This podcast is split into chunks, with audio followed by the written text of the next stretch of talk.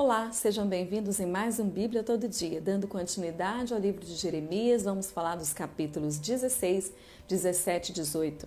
Veio a palavra do Senhor a Jeremias, dizendo a ele que deveria instruir ao povo que não se casasse nesse tempo difícil, não tivesse filhos, porque essas crianças nasceriam num tempo de muita tristeza, morreriam de doenças terríveis e não seriam sepultados. O juízo de Deus seria tão grande, tão doloroso que haveria muito luto, muito pranto, muita fome, a espada os consumiria e não haveria consolo, somente lágrimas. No verso 18 diz assim: Pagarei em dobro a sua iniquidade, porque profanaram a minha terra com cadáveres dos ídolos detestáveis e encheram a minha herança com as suas abominações. Então Deus está falando da contaminação do seu povo, da desobediência, da iniquidade deles o Senhor retiraria a paz e a bondade e também a compaixão.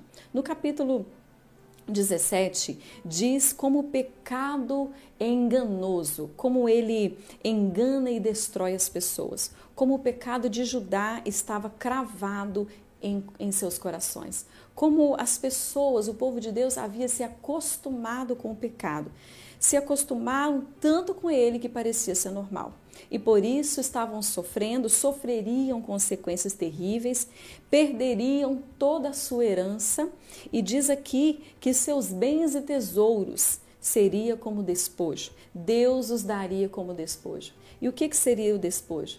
Seria resto, fragmento, algo que não prestaria mais, lixo, né? Como às vezes nos acostumamos também com o pecado. Muitas vezes nós é, vivemos de forma errada, é, vivemos de forma que entristece o coração de Deus, com iniquidade no nosso coração, as nossas atitudes longe do caráter do Senhor, e isso muitas vezes se torna normal quando nós não nos arrependemos, não tomamos consciência do pecado ou não queremos tomar essa consciência, nós não nos arrependemos de forma genuína, às vezes acontece só um remorso mas não arrependimento de verdade. Então não há o perdão e parece que é normal e a gente começa a conviver com aquilo de forma trivial e isso não é certo. E aqui Deus está falando para o seu povo: a sua herança, os seus bens, toda a riqueza, tudo que vocês têm se tornará despojo por causa da iniquidade do coração de vocês. No verso 5 e 6, ele diz que maldito, isso é um versículo muito conhecido, uma passagem bem conhecida. Maldito é o homem que confia no próprio homem, que faz da carne mortal o seu braço e seu coração se desvia do Senhor. Ele será solitário e morrerá em lugares secos. Aqui Deus está falando conosco também que nós acarretamos maldição quando nós simplesmente fazemos aliança com os homens e valorizamos muito mais o relacionamento, o conselho, a aliança com uma outra pessoa do que com o próprio Deus, do que o conselho do próprio Deus, do que a presença do próprio Senhor. Povo, o povo estava confiando mais nas alianças dos homens do que na aliança do Senhor. Ele é a nossa verdadeira fonte de forças, de sabedoria. Deus não fala para deixarmos de confiar nas pessoas, para deixarmos as pessoas de lado e nunca ouvi-las. Não é isso que Deus está falando.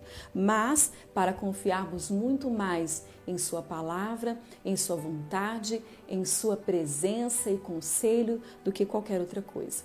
No verso 7 e 8 está escrito assim: Aquele que confia no Senhor porque é como árvore plantada junto às águas, que estende as suas raízes para o ribeiro e não receia quando vem o calor, porque as suas folhas permanecem verdes e no ano da seca não perturba nem deixa de dar frutos. Então Deus está falando, nós precisamos confiar nele.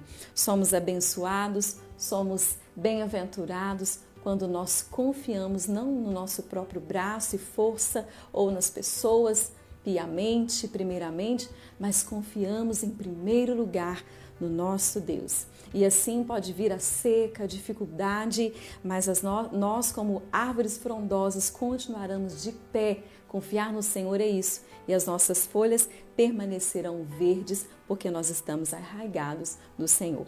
No verso 14, até o 18, Jeremias está falando da sua fidelidade. Então, ele está falando com Deus como ele é, permanece fiel à palavra dele. Como é, ele está falando, declarando com o próprio Deus a sua fidelidade para com, com o Senhor, porque a palavra de Deus a sustentava, o sustentava. A palavra de Deus era o alimento, era, era o alicerce para Jeremias não cair, para Jeremias não, não desistir com o que ele estava falando. Então Jeremias falava da palavra do Senhor, da revelação, da instrução, porque era o profeta daquele tempo, e isso também o sustentava. E ele fala aqui também que a palavra de Deus era motivo, era motivo do seu louvor, estava em seus lábios, em sua própria vida, adorar ao Senhor, louvá-lo com sua palavra e através da sua palavra. Deus conhece o coração, conhecia o coração de Jeremias e Deus conhece também o seu coração.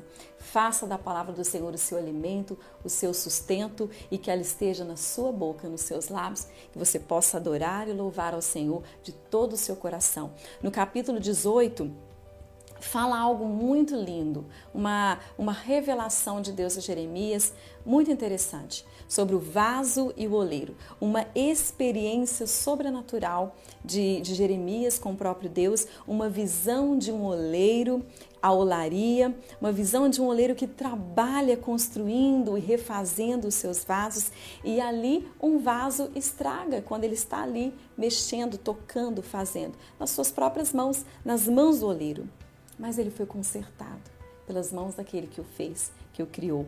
Não diferente como ocorre hoje com o povo do Senhor também, que insiste em desobedecer, em ser contaminado com o pecado, com o modismo, com tantas iniquidades por aí, tantas coisas que a gente vê, assiste e acha que é normal. E a Bíblia diz: não devemos nos conformar com as coisas ruins desse século, mas transformar a nossa mente. Isso está falando palavra de Deus, as coisas do reino, as coisas do céu. É isso que Deus está falando. É que tem que ocupar o nosso coração, é que tem que transformar a nossa mente. O oleiro, ele pode pegar aquele vaso que está destruído. Deus é o nosso oleiro e nós somos vasos nas mãos dele. Então, se a gente está rachado, quebrado, destruído, nós podemos descer a olaria. Nós podemos. O que, o que seria isso? Deus está falando aqui com Jeremias: desça a casa do oleiro. Está falando conosco também. Nós precisamos ir, nós precisamos fazer a nossa parte. Deus quer nos reconstruir, Ele quer nos perdoar. Ele quer exercer o seu perdão, o seu amor e misericórdia, mas nós temos que buscar, nós temos que ir até Ele.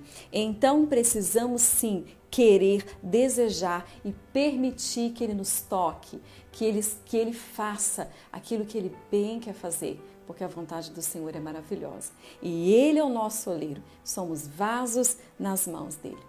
Mesmo fazendo mal aos olhos do Senhor, se nós nos arrependermos esse oleiro, ele pode mudar e construir, reconstruir, transformar novamente. No verso 13, ele fala da dureza do coração do povo. Novamente, o povo continuava andava com o seu coração duro.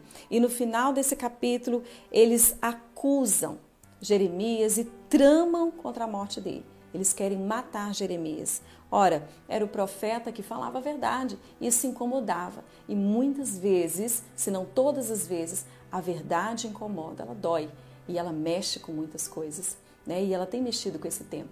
A verdade que tem sido dita, as coisas de Deus têm sido faladas, o Senhor tem falado. Homens e mulheres têm sido boca de Deus nesses dias e não devemos nos calar, mas isso tem incomodado.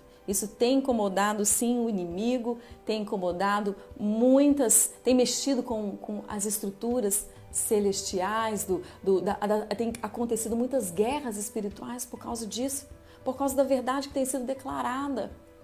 Mas nós não podemos nos calar, nós temos que continuar.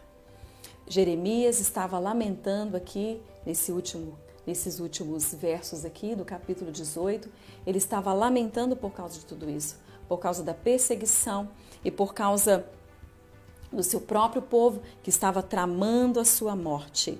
Mas ele estava falando a verdade, como eu disse aqui.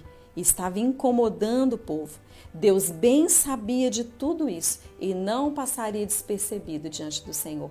Claro que Deus tinha um plano para livrar o seu profeta. Muitas vezes, Jeremias lamentava com Deus essas coisas e ele chorava e ele se angustiava.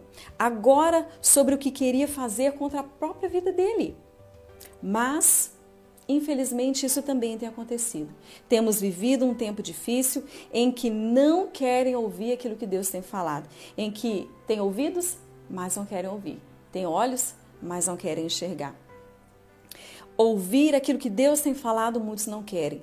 Também Deus tem avisado do seu juízo. Então, nesse tempo, Deus também tem falado sobre o seu juízo. Porém, os profetas não vão se acovardar, não podem se acovardar. Deus te chama hoje, profeta. Você que é boca de Deus, Deus te chama para falar.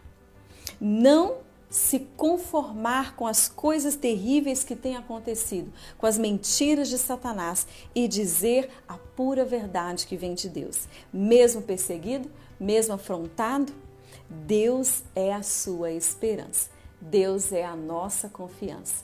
Se você tem alguma dúvida ou algo para falar desses capítulos, pode colocar logo abaixo nos comentários, abaixo do vídeo.